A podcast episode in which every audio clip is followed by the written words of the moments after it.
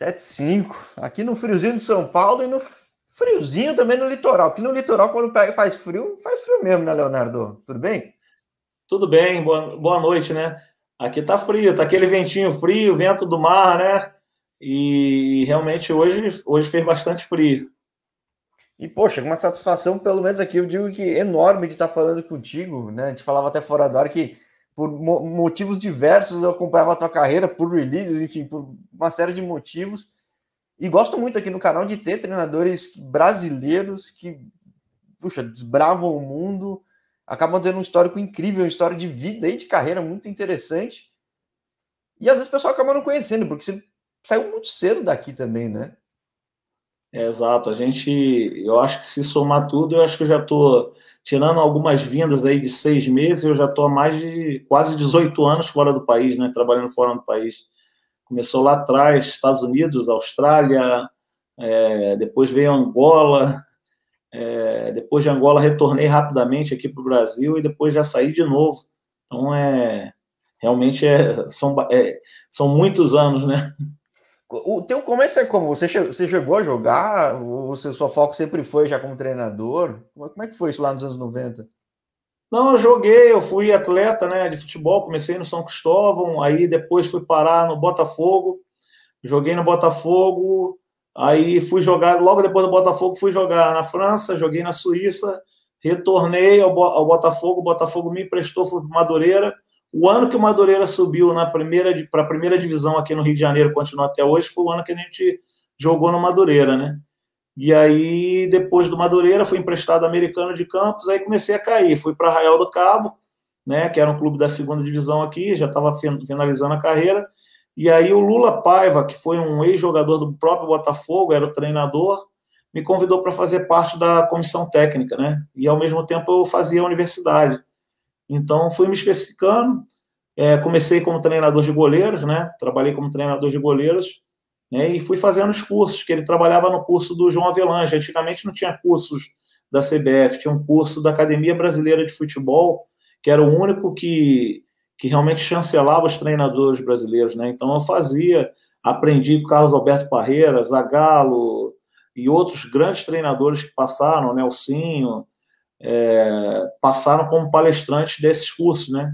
E aí fui aos poucos galgando, né, o meu espaço Trabalhei como auxiliar técnico e depois passei a trabalhar com divisão de base, né, como treinador, mas muito pouco. Logo, logo, logo, enquanto eu estava participando desses cursos, me apareceu a oportunidade para sair do país.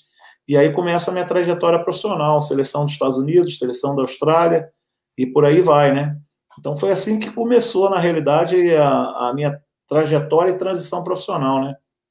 Caramba, então, na verdade, a tua história na bola é muito mais longa até do que eu imaginava. E, tipo, é... É. Agora você sai... 89, 89. Então, mas, mas, você sai cedo, na época de já como treinador, ou pelo menos como preparador, auxiliar, ou categorias de base. Sim. Um momento que eu achei que não tinha muito brasileiro saindo assim, né, dessas, de, desse nicho. Foi algo que você já via como uma possibilidade, foi algo que surgiu mesmo? Sim, não. A maioria dos brasileiros, na realidade, é, iam muito para o Golfo, né? Iam muito para Kuwait, é, Arábia Saudita, próprio Catar, Bahrein, né? E a gente fez o rumo inverso. Nós fomos para Estados Unidos, Austrália e, e também na, na, depois, né? Nós mais à frente nós fomos para Angola, onde a gente pôde desenvolver um trabalho muito bom em Angola, que foi um projeto logo após a Guerra Civil, né? É, que a gente desenvolveu um clube, pegou um clube recém-fundado, e a ideia do presidente é que daqui a cinco anos esse clube estivesse na primeira divisão. A gente conseguiu o objetivo em quatro anos, e mesmo assim só não conseguimos com três, porque o presidente não aceitou disputar a primeira divisão, porque falava que o estádio não estava pronto. Então ele só poderia disputar o, o, campeonato quando tivesse pronto a, o estádio dele. Eu só vou topar da festa quando o salão estiver pronto. Tá todo mundo aqui, já tá nos convidando, eu não vou. Só... Exatamente, exatamente, exatamente. graças a Deus, assim, foi sucesso. A gente conseguiu classificar, ser campeão, conseguimos classificar o time para a Copa Africana é, de clubes, né? E aí realmente foi um trabalho muito, muito bacana. Logo depois eu recebo o convite para ir para os Estados Unidos. E aí eu falei, presidente, presidente, ó, minha palavra, é, como eu tinha falado, cinco anos eu fiquei aqui. Então agora chegou a hora de eu, de eu ir para um outro, um outro desafio. Aí fui para os Estados Unidos trabalhar na, na Liga Americana de Futebol. Antigamente não tinha MSL, né? MLS, né? Era mais ali, as ligas universitárias. Aí a gente trabalhou lá durante um tempo e aí depois retorna, retornamos ao Brasil, né? Você ainda mantém um, um, um, contato próximo com esses primeiros mercados que você acabou saindo, Austrália, Estados Unidos? Ah, continuo, continuo, porque assim as pessoas que, que me levaram ainda continuam diretamente ligadas ao futebol, né? E, e é importante a gente manter essa relação, até porque é, hoje o mercado do futebol ele está muito assim muito mais próximo do que a gente imagina. Né? Todo mundo se comunica, todo mundo pede informações, seja a respeito de jogadores, de membros de comissão técnica, de profissionais, entendeu? E eu acho que é importante para ambos os lados, né? além disso, é conhecimento para a gente. Muitas vezes a gente troca é, situações que, que, que, ocorrem, treinamentos e tudo mais, para que a gente possa estar tá sempre atualizado, né? Sim, é, porque eu fiquei muito curioso, que os Estados Unidos não para de crescer, não para de surgir liga. Na Austrália não chega a ser o caso, né? Tem uma liga profissional boa, a primeira, depois tem uma distância meio grande até para as ligas regionais. Sim. Mas como é que você vê essa evolução nesses dois países? Como é que você acompanha, acaba tendo, vendo até as oportunidades que, por exemplo, brasileiro tem pouco na Austrália. Eu vou falar com um na sexta, eu sei que na A-League, na primeira, só tem o Bobô jogando, não vejo muito brasileiro lá. Mas Estados Unidos, assim, virou um negócio a rodo, né? É, o trabalho fora de campo dos Estados Unidos fez com que o futebol, né, o soccer, na realidade, crescessem muito. Porque a partir do momento que os Estados Unidos começa a, a fazer o que muitos países árabes fizeram, só que de maneira diferente, os Estados Unidos começou a levar muitas pessoas ligadas à gestão do futebol para lá. Né? A parte de fora do futebol, marketing, é, gestão do esporte. Isso faz com que, que o próprio americano né, ele tenha um conhecimento mais amplo da, do, do soccer, né? Porque, a princípio, na minha época que eu tinha ido para lá, o soccer era considerado esporte feminino, né? Sim, é, eu fui em 94, na época da Copa. Lá, exatamente, era, era futebol americano. Jogava, né? Exatamente, futebol americano, que era o grande boom, né? O beisebol e tudo mais, o próprio basquetebol mas na realidade hoje já se tornou um fenômeno, virou um grande evento, um jogo de futebol, onde as famílias é, abrem seus carros nas vésperas de, de nas vésperas não, no dia, no dia de jogo, abrem seus carros, fazem churrasco fora do estádio e tudo mais, né, nesse pré-jogo, no match day, né, então, quer dizer, eles, eles descobriram um nicho que ainda não, não, não tinha sido tão explorado. E hoje em dia se tornou um, assim, ó, acredito eu que seja uma, um grande evento, entendeu? Tão grande quanto é, bem próximo, né, de um basquetebol americano. Não digo perto do, do próximo do, do beisebol, que realmente é um fenômeno, mas eu acho que bem próximo do, do basquete, entendeu? É, e tá crescendo também cidades que às vezes não tinham os, os outros esportes como principal. Tem Austin, outros lugares que ele virou o esporte do lugar, então tem muito espaço Sim. lá, né? É verdade, Agora, nessa, é nessa, época aí, lá no começo dos anos 90, você imaginava que ia ser tão internacional de carreira como você foi, ou tem sido, né? É Não, a gente nunca imagina, né? A gente, a gente, quando vai, a gente fala, pô, vou fazer uma diferença. A gente, eu sempre falo o seguinte: a gente tem que deixar a nossa marca por onde a gente passa, e que essa marca seja sempre positiva, né? Para que as pessoas, as próximas gerações, é, ou, ou, ou os próximos profissionais que, que venham né, sejam lembrados como uma referência. Ah, o brasileiro teve aqui, o brasileiro Leonardo teve aqui e fez um trabalho assim, né, diferente. Recentemente, pô, no Camboja, acredito eu que nós, nós deixamos uma marca no Camboja é, com a seleção, né, que foi uma marca excepcional. A seleção do Camboja nunca tinha ganho é, um jogo de um país de língua árabe. Nós fizemos, nós ganhamos de 1 a 0 do Afeganistão na classificatória da FC Cup. Então, quer dizer, foi, porra, parecia um feriado no, no, no país.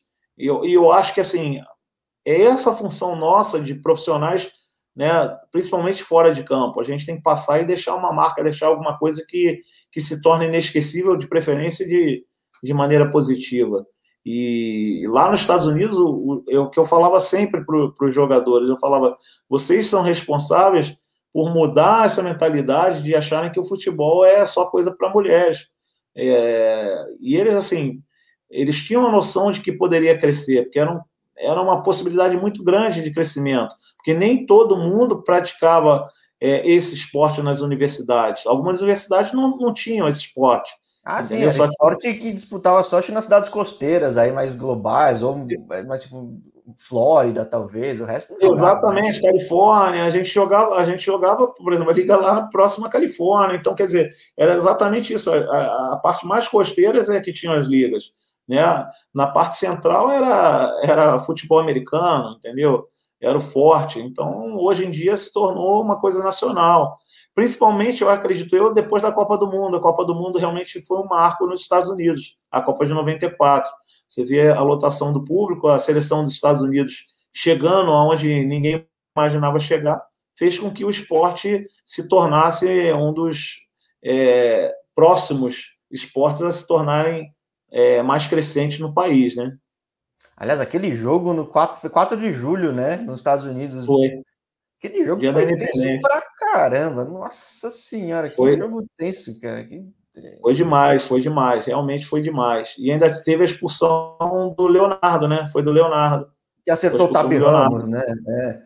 É. é, exatamente. Mas, e tipo, aí o Brasil acabou, acabou ganhando de 1 a 0 Dava pra gente ter perdido. Foi, foi um jogo muito, muito complicado. Foi um jogo muito complicado. Nem o próprio Brasil, a seleção brasileira, esperava isso, da maneira que foi. Sim, gol chorado e, ó, dependendo do cruzamento, Estados Unidos podia ter ido mais longe e a liga talvez fosse até maior que hoje em dia, né? Mas são coisas que, enfim, é, faz parte do jogo. É verdade. Me, é fala, verdade. Um pouco, me fala um pouco de Angola, porque aqui no canal já falei com Thiago Azulão, que é um dos maiores artilheiros aí já do, de todos os tempos do, do Petro de Luanda. Falei com o Sim. Beto Bianchi, que foi treinador de lá e da seleção. Você foi o primeiro brasileiro a fazer um trabalho longo lá? Não, não. Lá tiveram dois excelentes profissionais. É, um deles foi o Djalma Cavalcante, né? E o outro, me fugiu o nome agora, que ele foi inclusive treinador do Botafogo há muitos anos, Antônio Clemente. Antônio Clemente. Foram grandes nomes, treinadores de, de, de grande valor para que nós brasileiros chegássemos até aonde a gente chegou lá porque assim eles tiveram grandes conquistas com o Petro, é, fizeram um bom trabalho na seleção, eles tiveram passagem pela seleção, né? E aí isso, isso faz com que a gente é, tenha uma abertura maior para treinadores brasileiros e profissionais brasileiros no, no, na própria Angola. Foi um trabalho após a Guerra Civil, né? Foi o clube que era o Santos Futebol Clube, o presidente era, Eduardo dos Santos, mas é, o nome do clube era justamente porque ele gostava muito do Pelé, né? E ele torcia pelo Santos do Pelé. E aí ele criou um clube chamado Santos Futebol Clube, que as cores eram as mesmas, só que tinha um azinho. Então era Santos Futebol Clube de Angola. Então foi essa a diferença, né? Que a gente iniciou um trabalho que era um trabalho para cinco anos. No quinto ano ele queria estar na primeira divisão angolana de futebol.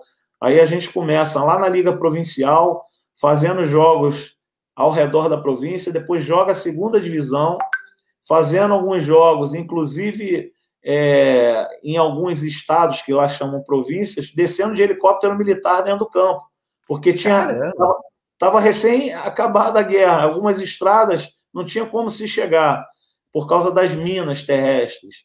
Então a gente chegou é, de, de helicóptero militar na província, o helicóptero vinha, deixava a gente, deixava os jogadores depois do jogo, acabava o jogo, ele vinha, buscava a gente e levava a gente. Cara, foi uma experiência assim. É, bem diferente, mas também, cara, eu digo para você, eu tive passagens, tive momentos maravilhosos no Catar e tudo mais, mas eu, sinceramente, é, eu nunca fui tão bem tratado igual em Angola. Eu acho que o povo angolano é um povo, assim, muito receptivo, cara, muito receptivo. Eu vejo algumas notícias aí relacionadas à relação é, Brasil, Angola, com relação à igreja, alguma coisa assim, mas eu, sinceramente, eu posso afirmar que com relação ao esporte, a parte de esporte, eu nunca fui tão bem tratado como fui em Angola. Angola, para mim, é, eu acho que foi um momento inesquecível. Eu jamais vou esquecer porque foi, foi onde a gente teve algumas conquistas, foram momentos que a gente é, fez uma base para que a seleção se classificasse depois para uma Copa do Mundo, com Oliveira Gonçalves, que levou a seleção angolana à Copa do Mundo. Então, quer dizer, é... e o brasileiro, cara, o brasileiro é considerado como irmão do, do, do, angolano. Eu acho que isso é muito, muito maneiro, muito legal, muito bonito de, de, de, de se sentir e de ouvir, entendeu? Que nós, nós brasileiros também temos que aprender um pouco com, com o povo, vou dizer o povo angolano. Eu estive na África do Sul, acompanhando a Copa das Confederações e fazendo um projeto para a seleção de Moçambique. Mas igual, igual Angola não teve. Vou ser bem sincero para você, igual Angola não teve. É interessante, né? Porque a gente só recebe notícia de fora quando é coisa ruim, uma tragédia, alguma coisa assim. Então, cria esses é. estereótipos, é. às vezes, errados ou muito enviesados, eu diria, né? Então, uma graça do canal muitas vezes é isso, né? Eu, tem gente que fala, nossa, fulano foi jogar em tal lugar. Foi, tipo, nem Não. sabe, às vezes, a oportunidade que foi, o que está sendo para a pessoa. Sim. E, e, e, aqui no canal, eu, eu, converso com muito atleta, alguns treinadores. Quase sempre ninguém quer voltar para o Brasil. Assim, tipo, tá, teve uma oportunidade tão grande fora, abriu tanta porta que, claro, gosta do Brasil, gosta, mas abre o mundo, né? Acho que é um negócio. Sim. Como é que é foi para ti depois de tantos anos, Angola? Que, que, foi, foi isso que te abriu o caminho para o Catar ou não? Não, é, em Angola eu tive a oportunidade, eu já tinha contato por ter passado dos Estados Unidos, e aí a gente teve um contato com o pessoal dos Estados Unidos, aonde eles chamaram a gente para fazer um novo trabalho lá, só que era um trabalho diferente, era um trabalho em um time da universidade, né? E aí em Riverside, né, na realidade, aí nós fizemos esse trabalho é, que era terminar, na realidade eles queriam terminar o campeonato, estavam no meio do campeonato, perguntaram se eu estava disponível, a gente jogou o campeonato e terminou em vice-campeão, né, local. E aí, após isso, né, eu, eu, o meu visto, na realidade, ele já estava até próximo a expirar. Eles falaram, não, fica aí que a gente vai resolver a questão do visto, fica que vai resolver.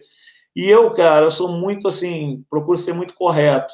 Eu falei, não vou esperar o meu visto expirar para depois eles resolverem. Eu falei, vou para o Brasil, e aí depois, se for o caso, a gente volta a conversar e eu retorno, até porque o campeonato já terminou, né? E aí eu voltei para o Brasil. Aí me surgiu o América aqui, né? Aí eu vim para o América, assim que eu bati no Brasil, vim para o América. A gente começou a trabalhar ali no América. Chamei o preparador físico meu, que na época era o Fábio Siqueira, e o Eduardo Barroca, que hoje é treinador do Atlético Goianiense. Goianiense é. é.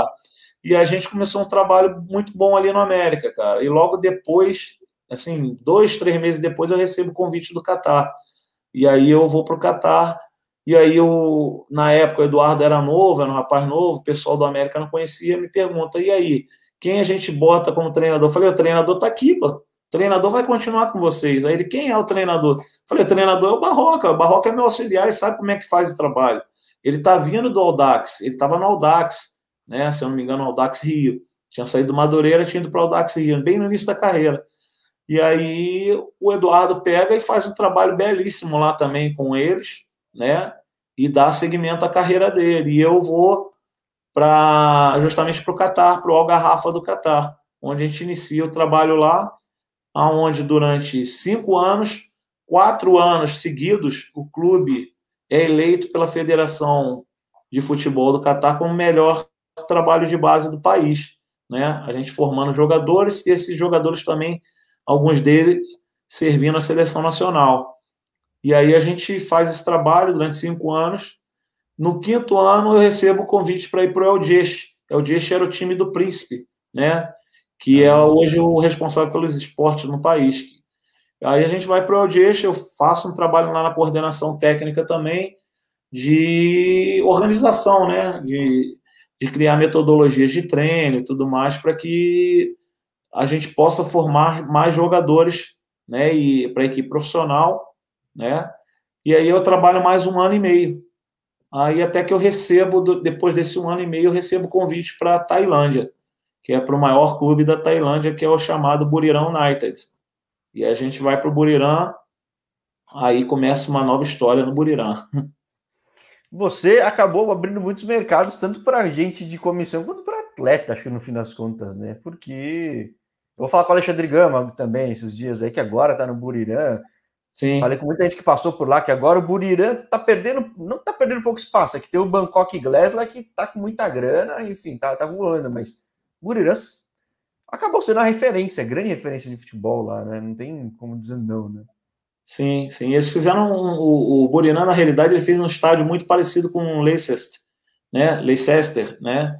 É, e aí, cara, o, o, presidente, eu acho que foi o presidente que eu vi que mais acompanha futebol. Ele todo treino, não falta um treino, ele tá lá do início do treino até o fim do treino.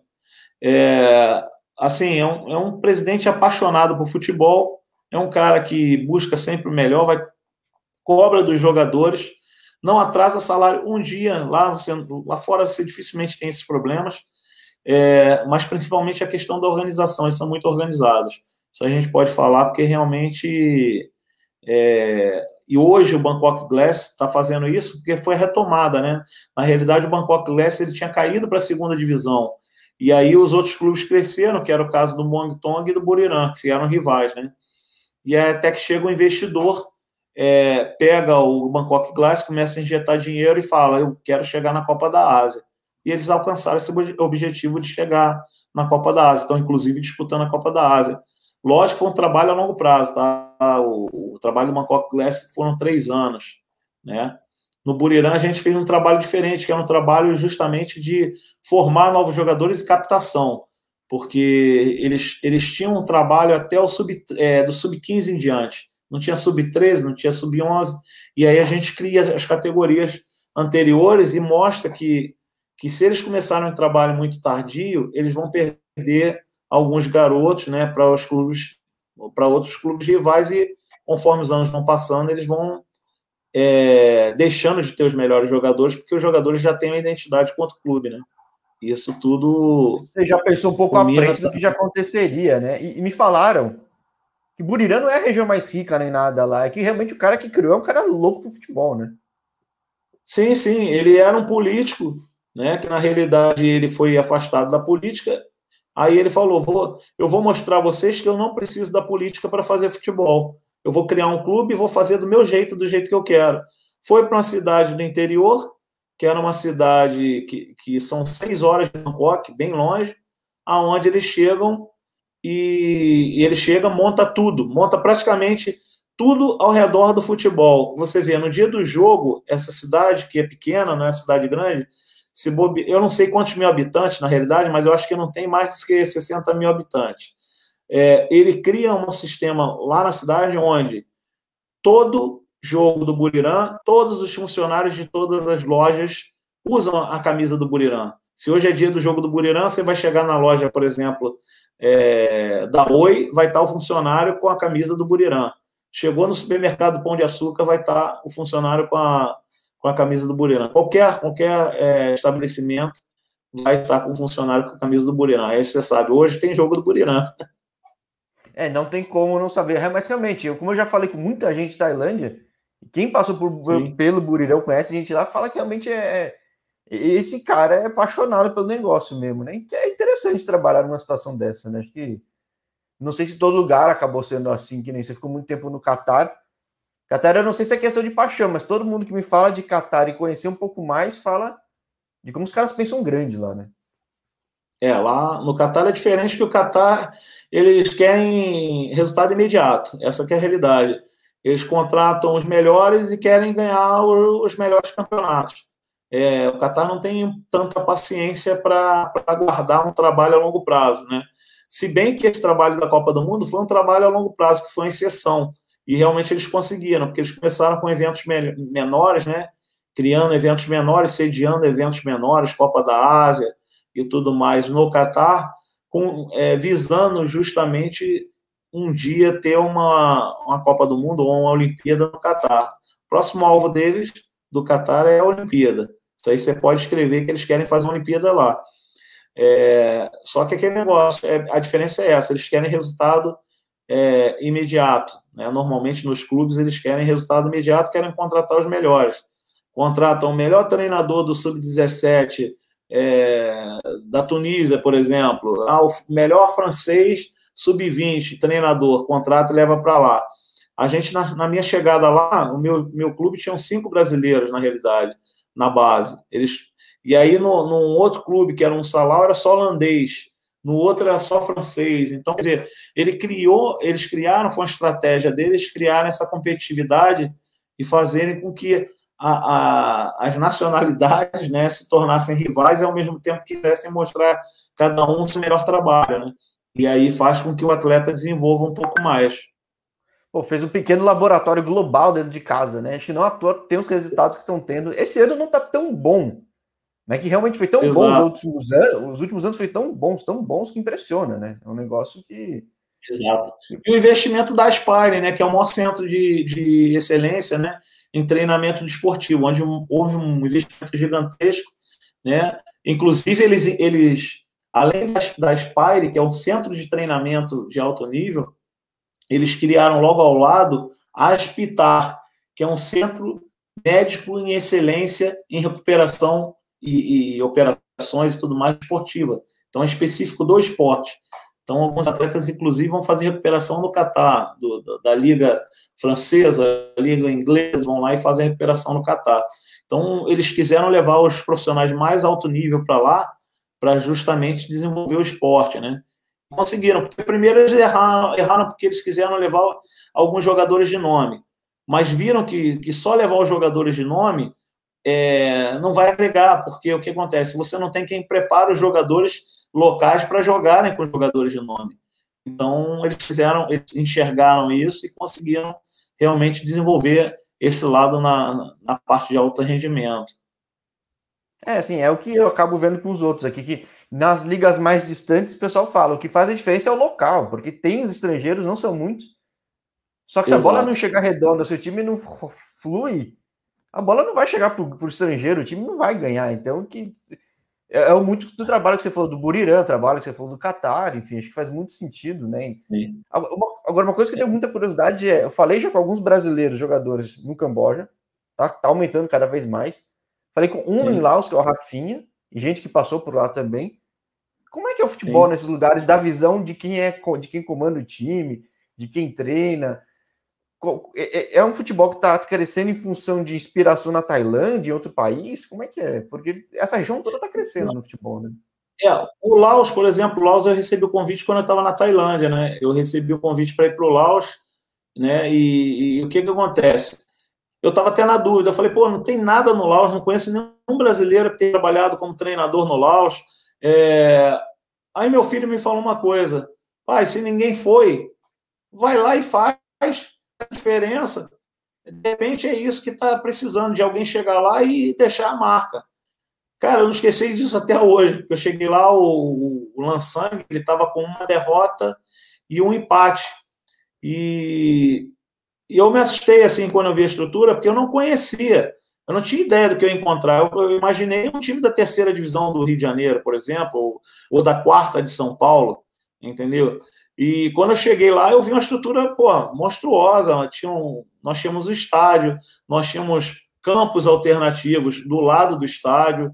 É, eu, e, particularmente, foi o lugar que eu mais recebi dinheiro, que eu mais ganhei dinheiro, foi lá. Por incrível que pareça, não foi no Catar. As pessoas falam, ah, ganhamos dinheiro no Catar. Não foi, foi no Laos. Por quê?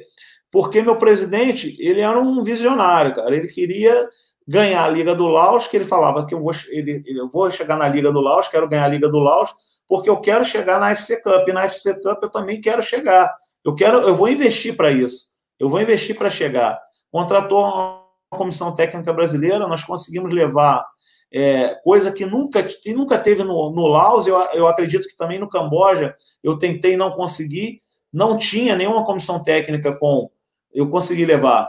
Fui eu, consegui levar preparador físico, treinador de goleiros, fisioterapeuta, levei treinador para time A, preparador físico de time, é, treinador para time B, preparador físico para time B, analista de desempenho. Coisa que, assim, só os grandes treinadores na China é, que, conseguiram levar para a China né, e levavam antigamente nos clubes brasileiros. E o presidente assim enxergou muito isso porque ele viu que, que o nosso trabalho não era um trabalho diferente, não era igual aos demais. Ele já tinha tido a experiência é, anterior com outros treinadores, treinadores franceses. O que me antecedeu, antecedeu foi o David Booth, que era um, um inglês, né? não, não conseguiu desenvolver o trabalho e a gente conseguiu fazer um trabalho, inclusive, integrado, né? que eu consegui puxar alguns garotos, que eu falava, pô, é, não adianta eu pensar em jogador muito caro aqui que ele não vai trazer. Eu vou ter que resolver com jogadores algumas contratações pontuais, né? E jogadores locais que vão ter que municiar esses jogadores. Né? Inclusive, trouxemos o jogador da França, trouxemos o jogador holandês e tinha um jogador japonês. Eram as três nacionalidades que a gente tinha. Depois, por último, é que acabou a gente conseguindo trazer um brasileiro mas era assim muito muito foi muito bom porque o presidente enxergou essa seriedade e importância da análise de desempenho, né? Porque é, é importante a análise de desempenho. Você ter um analista de desempenho, uma pessoa que, que saiba analisar corretamente o adversário, te passar as informações e você passar a informação para o jogador. Então, isso fez toda a diferença. Além disso, nós fizemos um sistema bem diferente, que eu acho que no Brasil poucos clubes fazem, é sistema de premiação, conforme você ganha o jogo, eu falo ao presidente, presidente, quando é que você paga por jogo? Por um exemplo, tá? Não era esse valor, mas ele falava assim, 100 reais. Eu falava, presidente, então vamos fazer o seguinte, o senhor vai pagar 50. Ele, como assim? Eu falei, não, o senhor vai começar de 50. Ganhou, passa para 100. Ganhou, passa para 200. Empatou e permaneceu na mesma posição, mantém o prêmio de jogo. Perdeu, volta de novo para os 50. Entendeu? E foi acontecendo, cara, da gente ganhando jogos. A gente ganhando jogos, ganhando jogos. Aí o presidente começou a botar a mão na cabeça, falou: Pô, caramba, você... caramba, eu tô tendo que quebrar a cabeça para poder pagar vocês pelo prêmio de jogo. Mas, mas antes assim, eu tô conseguindo chegar no objetivo. E aí a gente, nessa trajetória toda, consegue fazer 23 vitórias seguidas, porque a gente ganha a Liga do Laos, é campeão da Liga do Laos, é, jogamos a Mekong Cup, que é uma competição dos países do Sudeste Asiático, os campeões. A gente ganha e a gente, a gente faz 22 jogos contra o Burirã em casa, que ninguém imaginava que era o meu clube. A gente joga em casa contra o Burirã, todo mundo imaginava, pô, um time da Tailândia contra o time do Laos vai dar o time da Tailândia fácil, vai ganhar de 4, 5. É, e gente... é uma época que tinha muita gente famosa, né? É, tinha o Diogo Sim. no Burirã, né? Diogo, o Diogo estava é. no Burirã, exatamente é. o Coutinho, que também é um, é um outro atacante está muito bem até no Emirados, também estava lá. Tinha o Canu, que hoje é, é, ele rodou na Bélgica, recentemente jogou pelo Atlético, acho que Atlético de Alagoinhas, uma coisa assim, que fez a campanha na Copa do Brasil aí, muito boa. E aí o que acontece? A gente consegue ganhar o primeiro jogo do Burirã. Só que no segundo jogo, que era um jogo da Tailândia, a gente acaba perdendo, a gente perde a, a invencibilidade. Mas mesmo assim foi um trabalho belíssimo. Pô, você conseguir 23 vitórias seguidas, ser o maior recordista, treinador recordista de vitórias na Ásia, não é fácil. Porque... Num lugar improvável, né? E num é lugar que... improvável, numa Liga de Laos, aí o pessoal fala, pô, ah, mas tá jogando a Liga de Laos. Você tá jogando a Liga de Laos com jogadores de Laos. Eu não tô jogando com, com o Dudu, não, não tô com, com o Neymar no meu time entendeu? Eu estou jogando com jogadores de Laos, alguns estrangeiros, três estrangeiros, com as equipes que também têm o mesmo, mesmo nível, né? É, e outra, me fala, né, que o cara que é melhor de Laos, ele acaba indo para Tailândia, acaba indo para outros países, então é difícil também reter o talento daí. Né? Exato, exatamente, exatamente. Os melhores jogadores estão indo para Tailândia e Japão, vão para Tailândia e Japão, porque eles, assim, Tailândia, Camboja e Laos, eles se espelham muito no futebol japonês, porque o futebol japonês normalmente tem ido à Copa do Mundo. Então, por ir à Copa do Mundo, por chegar a ter essa conquista de disputar o Mundial, eles sonham em um dia chegar a esse Mundial. Então, por ter essa proximidade toda, eles assistem é, o campeonato japonês, fazem os cursos no Japão, por ser mais próximo, né, com treinadores japoneses, e, ao mesmo tempo, se espelham no futebol japonês e, algumas vezes, com o futebol europeu, né? Porque, queiram ou não, a nossa liga, infelizmente, a, Campeonato Brasileiro não passa lá, é, por causa dos horários, os horários são bem diferentes. E por isso que se criou os jogos às 11 horas da manhã aqui no Brasil, justamente para que o, o, o, futebol asiático pudesse ver pelo menos um pouco do futebol brasileiro. Então foi esse o objetivo dos jogos às 11 da manhã aqui, porque às vezes o jogador não entende, pô, por que, que jogar 11 horas da manhã, quem foi que inventou isso? Mas mal sabe que é para atingir a população asiática e poder despertar o interesse pelo futebol brasileiro lá. Ah, sim, eu torço para ponte, eu já fritei uns jogos em Campinas às 11 horas da manhã, assim, mas saber que, nossa, vai um calor que... Imagina quem estava é jogando. É verdade, é verdade. Agora, é engraçado, né? Você fala dessa história de Laos, e é um pouco daquilo que eu falei uns 10 minutos atrás, né? Como se quebra paradigma, né? Quem vai falar, nossa, Laos, que não falei do Rafinha que tá no Lau Toyota, que agora virou Chantabule. Sim. O pessoal fala, nossa, Laos, fala, pô, nem sabe como isso transformou a vida do cara, né? Tipo, é. Sim. É... Não, é verdade, é verdade, porque é, às vezes as pessoas querem ir para o grande centro, né? Ah, eu quero ir para a Arábia Saudita, que eu vou ficar milionário, quero ir para o Catar, e nem sempre é assim né? Essa história de, de, de se tornar ah, independentemente, é, é, independente financeiramente, né? Na realidade, é, são para os grandes profissionais que já têm o um nome que fazem um bom trabalho lá, porque não adianta só você ser bom e não conseguir fazer um trabalho bom lá. É, eu acho que os mercados alternativos hoje, cara, são, são mercados muito bons. Nós temos o futebol é, da Indonésia, da Malásia, que tem competições interessantíssimas, né? Onde tem 60 mil, 70 mil pessoas antes da pandemia nos estádios, recordes de públicos. Você botar aí campeonato da Indonésia, campeonato da Malásia, quem está assistindo aí nossa live, você vai colocar, você vai ver o, o, público, a quantidade de pessoas nos estádios antes da pandemia. É, é paixão, é emoção, realmente é, é uma coisa bem interessante, né? que, que também, a, além disso, o Vietnã, cara, o Vietnã tem feito um excelente trabalho, está com um treinador coreano, foi um ex-jogador também, vem fazendo excelente trabalho na, na, no Sudeste Asiático. Né? Eu acho que uma, uma das grandes seleções que, que tem condições ainda de ir à Copa representando nos, nos próximos anos o Sudeste Asiático, talvez a mais próxima seja justamente o Vietnã que eu acho que o Vietnã realmente está tá com competitividade muito grande. Os atletas têm uma qualidade, têm intensidade do jogo, tem leitura do jogo, leitura tática, que a gente enfrentou o Vietnã é, algumas vezes, termina o jogo, o atleta, mesmo que a gente tinha perdido, nós perdemos alguns jogos quando eu estava no Camboja para o Vietnã, os atletas falavam, professor, é, seu time é difícil ser batido, a gente ganhou porque os garotos são novos porque realmente teu time está organizado, teu time está tá, ah, taticamente bem, bem, bem dinâmico, entendeu? Então, quer dizer, é, eles têm a leitura de jogo, eles não são bobos, entendeu? Futebol hoje se tornou. É, é o que eu falo, falei até fora do ar com você. A gente tem tanta informação, tanta troca de informações, que também os jogadores asiáticos hoje também têm buscado essa, esse ah, conhecimento.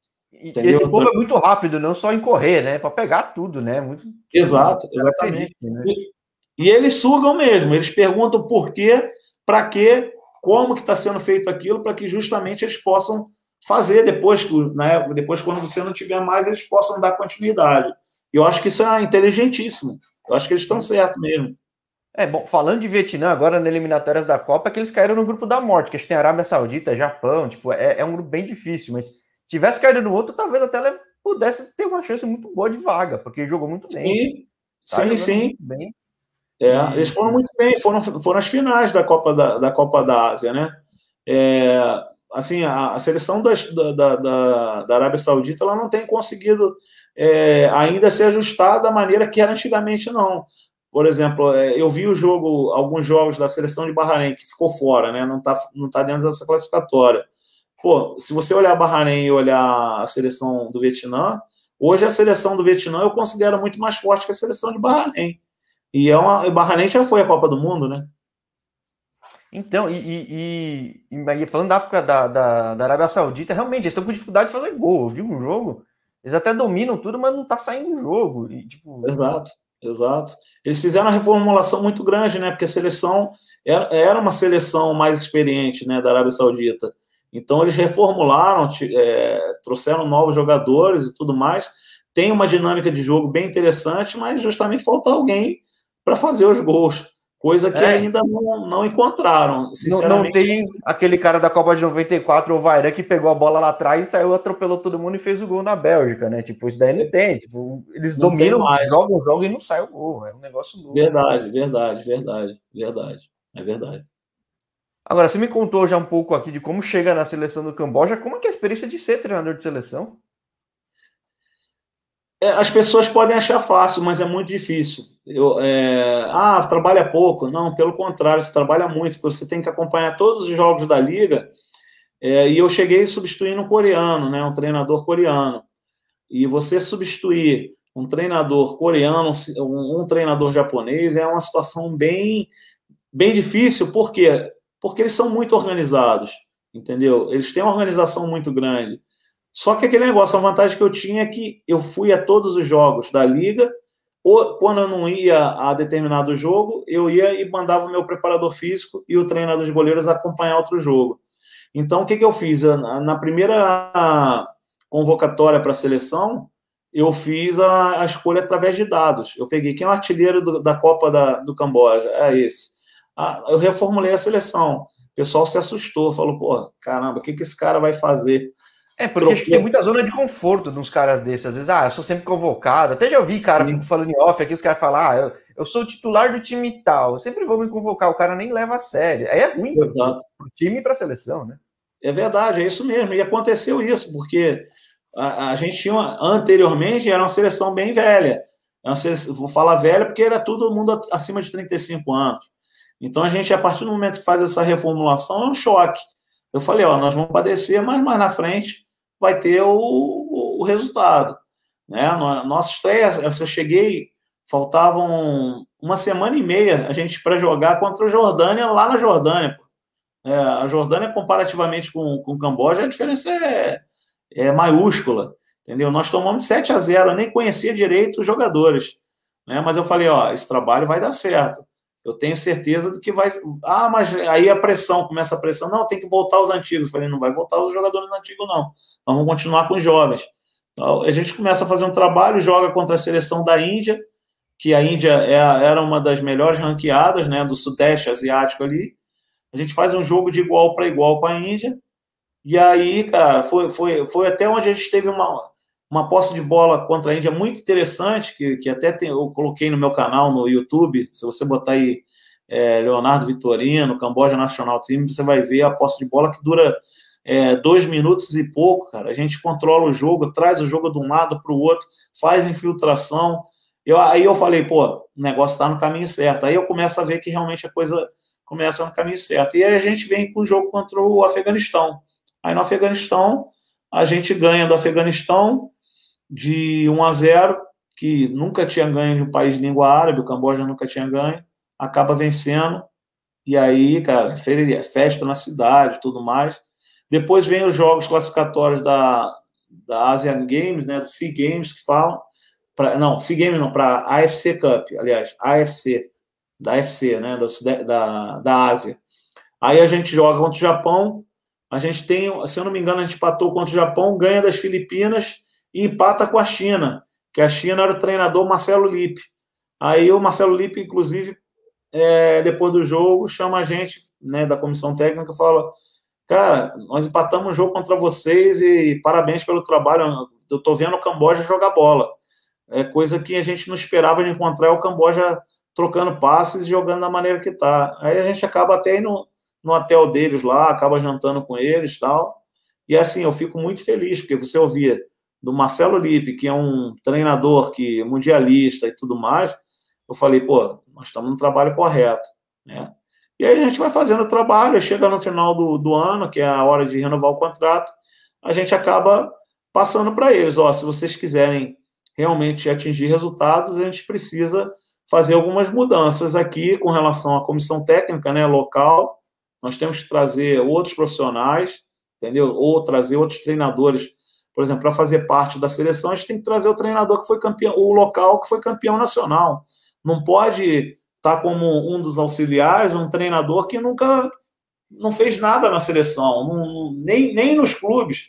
Então, Aí começa um desgaste porque o, o secretário-geral tem os preferidos. Não, esse cara é, é, meu parente, é meu irmão, aí não sei o que. Eu falo, pô, aí não dá. Eu falei, pô, se vocês não, não querem trabalho sério, não tem porque eu estar aqui. Eu vou estar aqui só para quê? Para receber no final do mês embora? E aí depois toma pancada lá de 10, de 20, e, e aí é o meu nome. Eu falei, eu peguei e vim embora.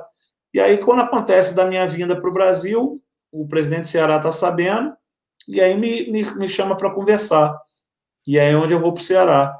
Sendo que, logo depois, com o passar dos anos, se você olhar os resultados da seleção do Camboja, são assustadores, porque realmente aconteceu exatamente o que eu tinha falado. Se vocês não mantiverem, vocês não vão ter resultados.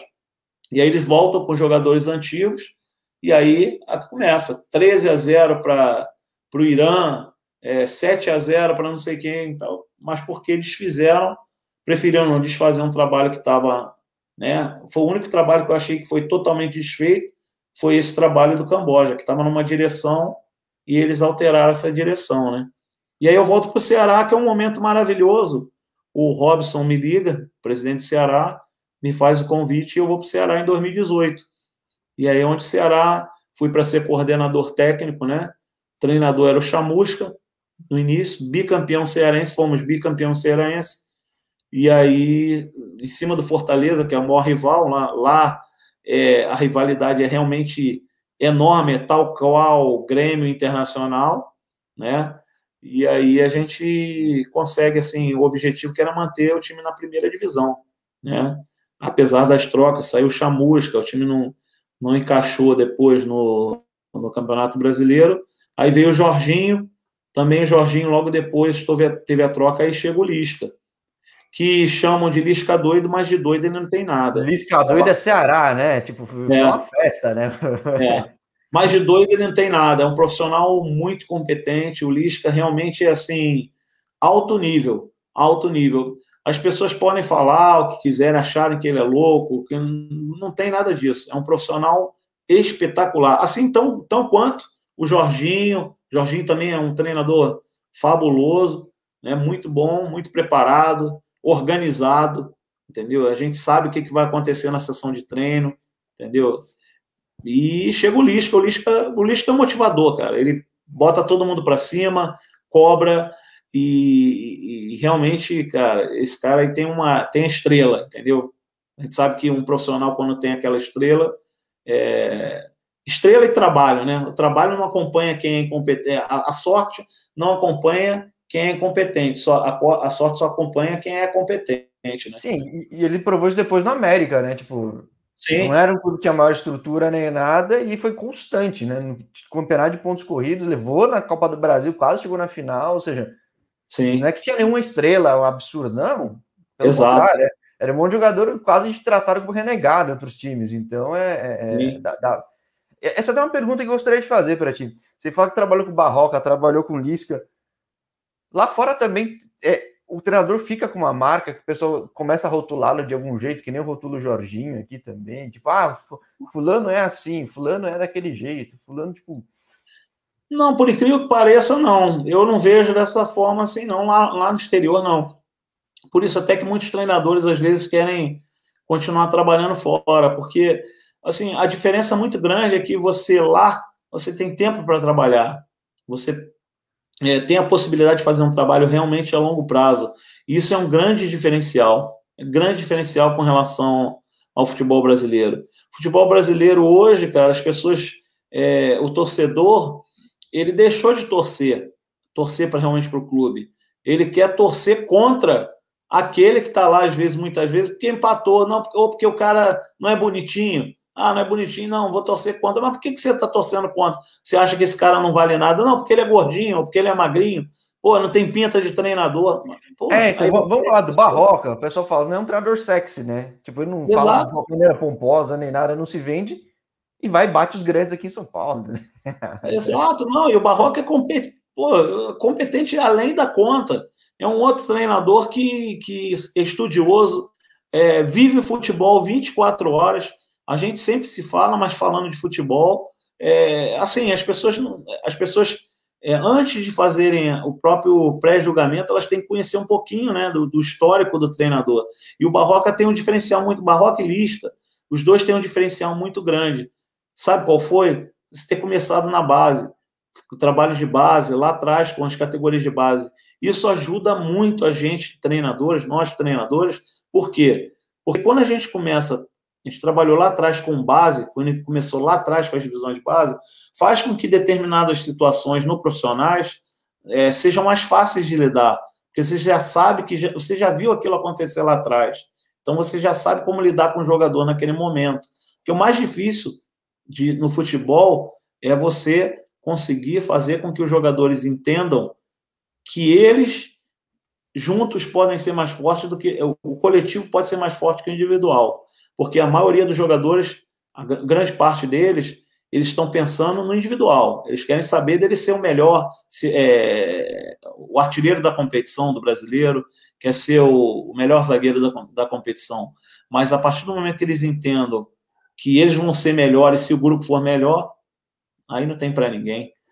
É entendeu? engraçado. Eu falei, lembro quem que faz, já entrevistei tanta gente que me falou do Givanildo. Fala, pô, e como é que eu trabalho com o Givanildo, né? Porque é uma lenda de Nordeste, até América Mineiro, depois o mercado aqui, acho que teve muito preconceito no Viu, e ele falou, ó, realmente, de treinamento, não é o cara dos conceitos mais atualizados, mas ele entende tanto de gente, tanto de vestiário, Sim. que ele faz o grupo ser grupo, aí o negócio vai, ou seja, é, tem muito disso.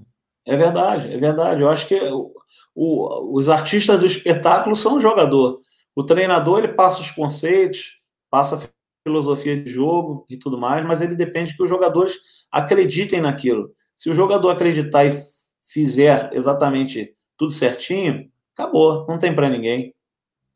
E bom, você falava aqui um pouco do Ceará. Ceará realmente é um desses cases aí de clube que emergiu, emergiu bem, ganhou o campeonato regional, tem, tá num, um patamar diferente hoje, mesmo mudando o treinador, o que for, tipo, dá para ver que não foi um, um, ponto fora da curva, ou seja, tanto ele quanto o Rival emergiram muito bem, né, depois de um bom sim, tempo. Sim. a fase é muito boa. E hoje você está de volta no Brasil, o que, que te faz brilhar o olho? Assim, que você me falava do Camboja, de poxa, gostaria que o projeto fosse assim, porque eu quero deixar a minha marca. Hoje, o que, que te motiva? Não, você tem um histórico tão grande, acho que raramente tem treinador no mundo que conhece tanto do mundo do, da bola como você. Que, que, que hoje brilha o olho do Leonardo? Ah, eu acho que um trabalho sério, né? Você poder desenvolver um trabalho sério, um trabalho a longo prazo, eu acho que isso atrai qualquer treinador em qualquer lugar do mundo, seja ele no Brasil ou em qualquer outro país. É, eu hoje, por exemplo, as pessoas recebi várias mensagens. Você é maluco? Você foi para o Angra dos Reis, a dois do Rio. Pô, mas o que, que, te levou a fazer isso? O último lugar, está no último lugar né, da, da competição eu nem joguei ainda, na realidade, assumi o clube tem cinco dias. Aí eu falei, cara, o que me motiva, o que me motiva é o seguinte: é saber que você, se fizer diferente, você tem condição de reverter isso. E o segundo turno começa do zero. Você olhar a tabela, o segundo turno vai começar todo mundo do zero. Então você pode começar um trabalho do zero, entendeu? Lógico que é um, pô, é um pouco. É, são que daqui a. É, eu tenho 10 dias até a, a, o primeiro jogo do retorno. Só que eu estou podendo é, escolher alguns jogadores para vir fazer parte desse projeto. Bastante jogadores, assim, eu digo que hoje 50% dos jogadores que a gente está trazendo são jogadores que já estiveram na primeira divisão e que querem participar desse projeto justamente por eu estar aqui. Porque falaram, não, você está tá no projeto, você é o treinador, então eu sei que você quer vencer, sei que você quer chegar. E eu falei, cara, eu, aonde eu passo eu quero ser campeão. Por que não aqui? Ah, o que passou, passou. Não são os mesmos jogadores. Já se trocaram jogadores, mandaram 10, 10, 12 jogadores antes da minha chegada. Então, quer dizer, a gente reformulou o clube. E eu vim a pedido do Rogério Pinheiro, que foi, foi zagueiro de São Paulo, é, trabalhou com Tele Santana, trabalhou com Murici Ramalho, trabalhou com Rogério Ceni. Tem um nível cultural é, e intelectual é, grande, que, podendo saber, é, sabendo o que ele quer, porque ele assumiu o clube recentemente também. Então, ele quer fazer um trabalho sério, que seja sério, um trabalho que tenha frutos para a cidade de Angra dos Reis que Angra dos Reis é um paraíso do Brasil, né? São 365 ilhas Você pode ir uma ilha por dia aqui para passear e tudo mais a turismo, né? E é uma cidade maravilhosa, cara. Só que aquele negócio, falta fazer diferença no esporte. Eu trabalhei com um atleta que era daqui de Angra dos Reis, que é o Luiz Otávio, que é o capitão, inclusive, do Ceará. Né? Ele saiu daqui do Angra dos Reis, ele jogou no Angra dos Reis. E aí, a partir do momento que um, um, um ícone desse, eu vou falar ícone para pro, os demais aqui, porque é a primeira vez que sai um jogador realmente para um alto nível, é, você tem esse jogador, é sinal que a cidade pode fornecer mais jogadores. Pode fazer mais jogadores. Tem. Porque eu, eu, aqui no canal eu sempre falo, o, o que mais surge é jogador do estado do Rio. Eu não sei porquê, é, porque até proporcionalmente a população do Brasil não é a maior, mas é o que mais surge é do Rio. E como é difícil um cara de uma região dos lagos, de outra região, ter um espaço para jogar, porque tem que se deslocar tanto, abrir mão de tanta coisa, tanto sacrifício, porque não tem um clube, não tem uma referência, né? Exatamente, exatamente. Eu falei exatamente isso aqui. Eu falei, cara, Rogério, é, aqui o Angra dos Reis, cara, tem tudo para ser uma grande potência, porque não tem clube aqui. Não tem clube em Mangaratiba, não tem clube em Paraty, não tem clube que eu saiba em Ubatuba, entendeu? Então, uma região muito carente de um grande clube aqui, muito carente de uma estrutura de um clube de futebol aqui. E aí eu. Você vai eu... até Bertioga, lá em São Paulo, até quase no, no, no, no litoral sul de São Paulo. Assim, Exato, já chegando em São Paulo, isso aí. Eu falo de Ubatuba, porque Ubatuba já é São Paulo, Sim. até a região próxima daqui para trazer o jogador. Então, quer dizer, você tem essa região toda que não, não tem aonde esses jogadores né, é, aparecerem né, ou jogarem. Né? E não tem um clube também aqui. O clube mais próximo aqui é o Volta Redonda. Se eu não me engano, ficam 300 ou 200 quilômetros daqui. Então, quer dizer, é essa possibilidade, cara. É uma possibilidade muito grande para. É um projeto que, que eles podem iniciar diferente dos demais, podendo fazer algo bem diferente. Então, depende só de boa vontade e seriedade. Aí o Rogério pegou esse, esse clube, quer fazer um trabalho sério, me convidou emergencialmente, porque ele falou: Léo, eu estou em último lugar, hoje eu estou rebaixado. E eu não posso ficar rebaixado. Eu quero que você venha aqui salvar meu time. E eu não vinha, a princípio eu não vinha, eu não queria vir. É, porque eu falei, pô, vou descer ainda, vou baixar meu currículo, meu, meu currículo vai bater um A2 do Rio, não vai ser legal. Mas aí ele me convenceu, ele falou, não, Léo, é, se também a gente fizer um trabalho bom, vai ser um trabalho marcante, um trabalho que vai ficar na história, e de repente vamos dizer que a gente consiga um trabalho bom, consiga ser campeão aqui, consiga o segundo turno maravilhoso e a gente chegue na final. Quer dizer, ano que vem a gente está disputando a primeira divisão contra Flamengo, Vasco e Fluminense. Então eu estou acreditando nisso, cara. A gente acredita que o trabalho possa dar certo. Depois do Laos, em que a gente teve 23 vitórias seguidas, por que não a gente pode tentar pelo menos 6, 7 vitórias seguidas para chegar nesse objetivo? Sim, talento não falta aqui no Brasil. O canal mostra isso, que às vezes falta oportunidade. A quantidade de cara Sim. que passou por a segunda, terceira divisão do Rio e está muito bem fora, ou seja, porque aqui não, não deram a chance, e claro, você também tem que pegar a gente comprometida querendo essa chance, obviamente. Né? Exatamente. É uma tarefa, é uma tarefa muito difícil, né, Jorge? Porque o que acontece? Hoje, os melhores jogadores eles estão na Série A do brasileiro, Série B do brasileiro Série C do brasileiro ou Série D do brasileiro. Né? E, e, e você retirar esses jogadores, eles não vão vir para disputar dois do Rio de Janeiro. Então, é, é, é, um, é um exemplo de Laos mesmo. Você tem que saber garimpar é. muito bem, saber quem são os caras que estão com sangue nos olhos, vontade mesmo, e vai é. mesmo, né? E assim, aí, aí é que eu uso ao meu lado essa análise de desempenho. Por isso que eu acho que a função do analista de desempenho hoje é, tem que ser muito bem utilizada. Eu busco jogadores que não, não estão participando diretamente dessas ligas, né, da, da Série A, Série B, Série C, Série D, e que tenham números bons, mas que não, também não estejam parados. Entendeu? É uma tarefa muito difícil, mas não é impossível. É um Moneyball, né? Eu adoro esse filme. Moneyball, tipo, é, é, isso, é. é isso aí. Exatamente isso. Exatamente isso. Exatamente isso. É o que eu faço no canal também. Eu vejo, nossa, Caramba, tem um brasileiro arrebentando em tal lugar. Pô, que fulano, tá, quem é esse cara que eu vou trazendo, treinador, vou Sim. trazendo também que, pô. Sim, é por isso que teu canal é diferenciado, é justamente por causa disso. Porque você está trazendo nomes que, que são jogadores e, e, profissionais qualificados, que têm, têm feito um bom trabalho aí ao redor do mundo e que muitas vezes é, às vezes não querem vir para o Brasil ou às vezes não têm oportunidade nos clubes, porque os clubes às vezes querem o um nome. Eu ouvi de um presidente de um clube da, da Série A do brasileiro que estava muito próximo de contratar, porque o diretor de comunicação entrou em contato comigo, o vice-presidente entrou em contato comigo, mas o presidente falou: como é que eu vou justificar um nome desconhecido do Brasil aqui é, no, no cenário brasileiro para a torcida se perder? Quer dizer, a visão dele é querer já justificar perante a torcida, ele não está preocupado com o trabalho, ele está preocupado em justificar, não, como é que eu vou justificar um nome novo é, perante a torcida? E na realidade ele poderia justamente fazer a diferença, ele falar, eu vou trazer um nome diferente dos nomes que estão aí, vou trazer um profissional que tem números melhores que alguns que estão aí. Então, é que tudo depende tem... do, é, do é comando esses poucos caras diferentes acabam sendo os estrangeiros, que aí o pessoal fala, ah, não, é importado, tudo bem, mas Sim. são os caras novos e trouxeram resultado, por que não os locais, né? Por isso que eu sempre faço a questão de mostrar esses brasileiros ao redor do mundo, porque Sim. muitas vezes fica esquecido, né? Tanto jogador Sim, quanto treinador. Né? Verdade, verdade, verdade. É isso mesmo. Pô, legal, então vou. Tenho agora time na segunda divisão do Rio para acompanhar. Tá ótimo. Porque, pô, você, dando certo essa, esse desafio que é grande, vai, estamos bem realistas, é grande.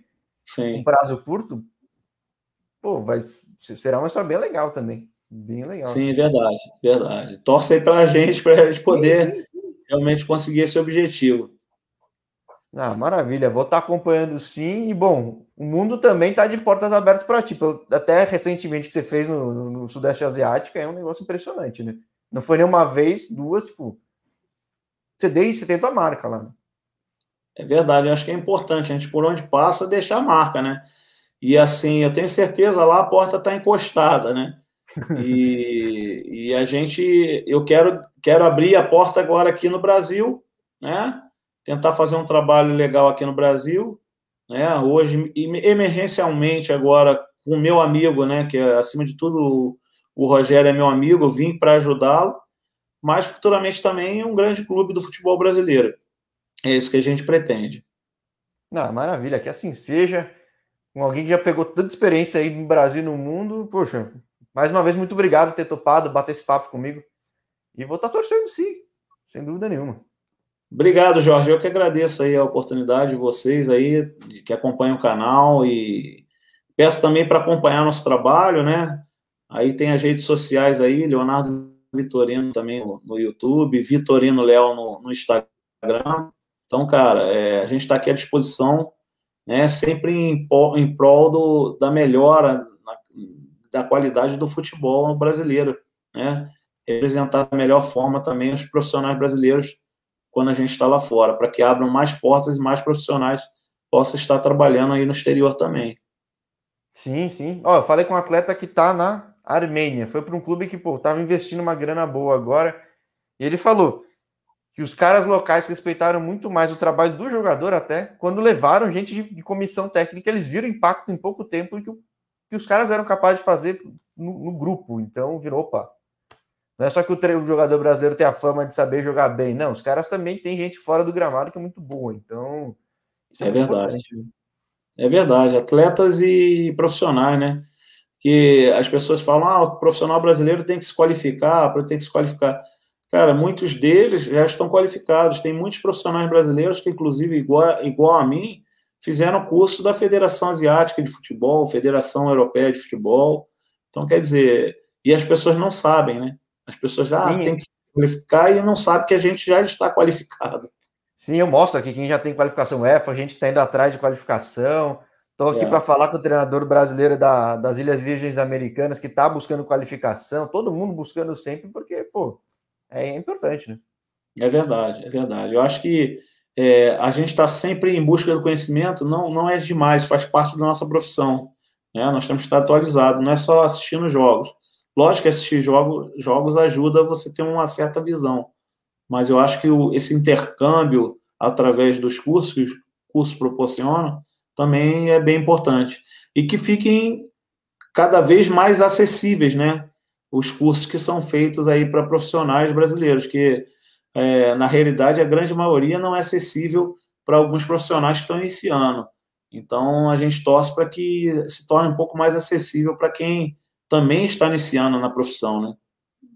Sim, é, porque acho que o jogador tem dificuldade, a maior parte dos jogadores tem dificuldade por N motivos e para ser treinador também. Então tem que estimular isso, porque até se o mercado não for aqui, que ajude a ser um caminho para ser um mercado fora também. Né? Então é, você tem que dar esse primeiro passo. Né?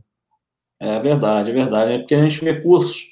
É, vou falar é, diretamente com relação ao curso da CBF. Um curso da CBF Pro, é, a pessoa tem que vender um carro, 30 mil reais.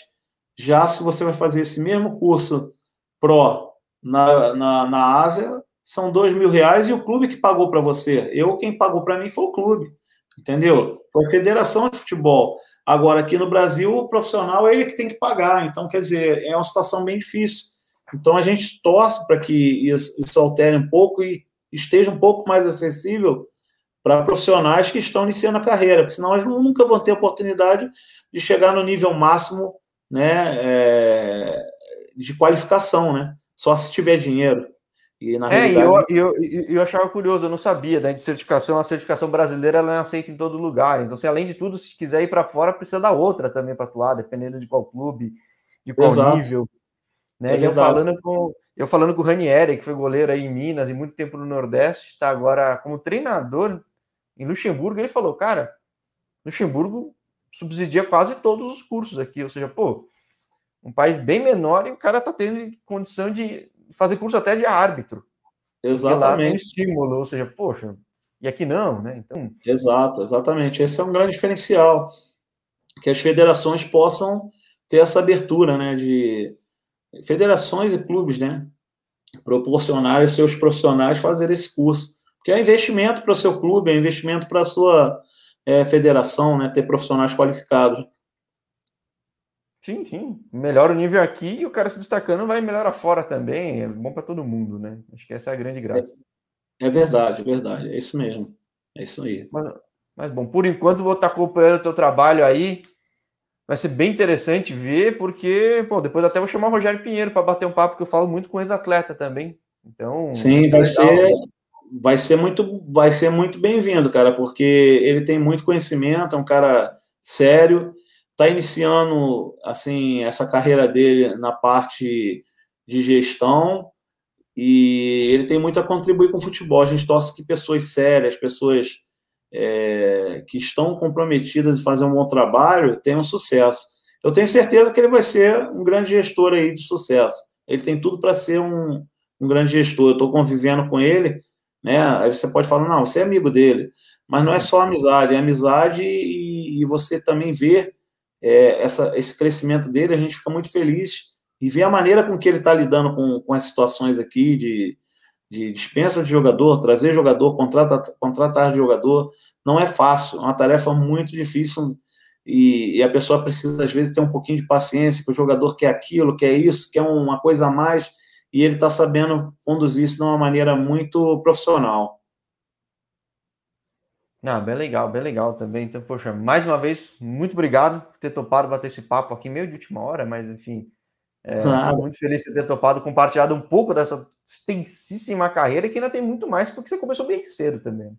Então... É verdade, Jorge. Eu te agradeço aí a oportunidade, mais uma vez, né, de participar e eu estou sempre à disposição aí. Sempre que precisar, só chamar.